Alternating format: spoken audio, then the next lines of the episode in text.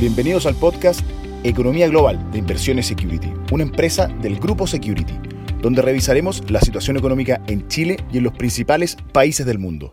Hola a todos, bienvenidos. Soy Luca Pillaseca, gerente de activos internacionales en Inversiones Security, y en nuestro podcast de Economía Global de esta semana revisaremos el escenario global y las perspectivas para la deuda latinoamericana en el contexto actual. El foco del mercado estuvo en la reunión de la Reserva Federal y algunos datos de actividad y empleo.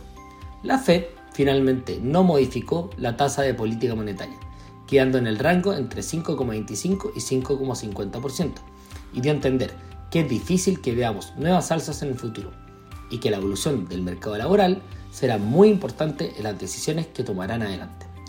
El mensaje fue tomado como más expansivo por el mercado, generando una caída en las tasas del bono del tesoro y una depreciación del dólar con respecto a otras monedas.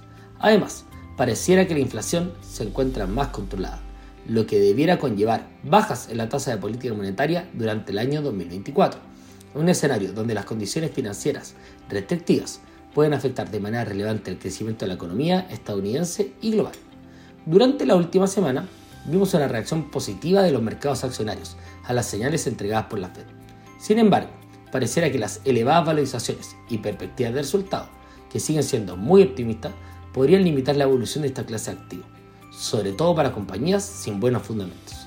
Además, desde una perspectiva riesgo-retorno, pareciera que la renta fija, con un perfil crediticio relativamente conservador, debiera verse más favorecida dado el interesante rendimiento actual y el bajo riesgo de default con respecto a los indicadores líderes en el mundo, esperamos una ralentización del crecimiento a nivel global durante el año 2024, en particular para la eurozona y una recuperación de la actividad algo más lenta de la esperada en China.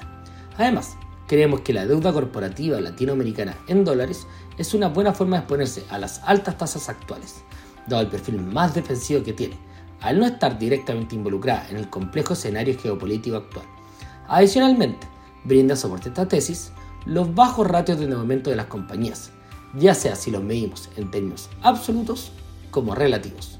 Considerando lo anterior, nuestro fondo de deuda corporativa latinoamericana entrega una posición diversificada con una rigurosa metodología y proceso de selección que busca agotar los riesgos de cola a nuestros inversionistas.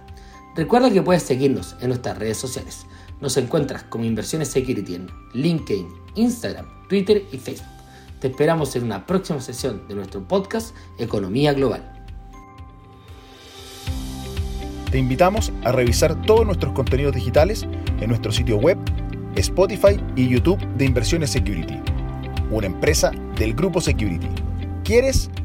Puedes.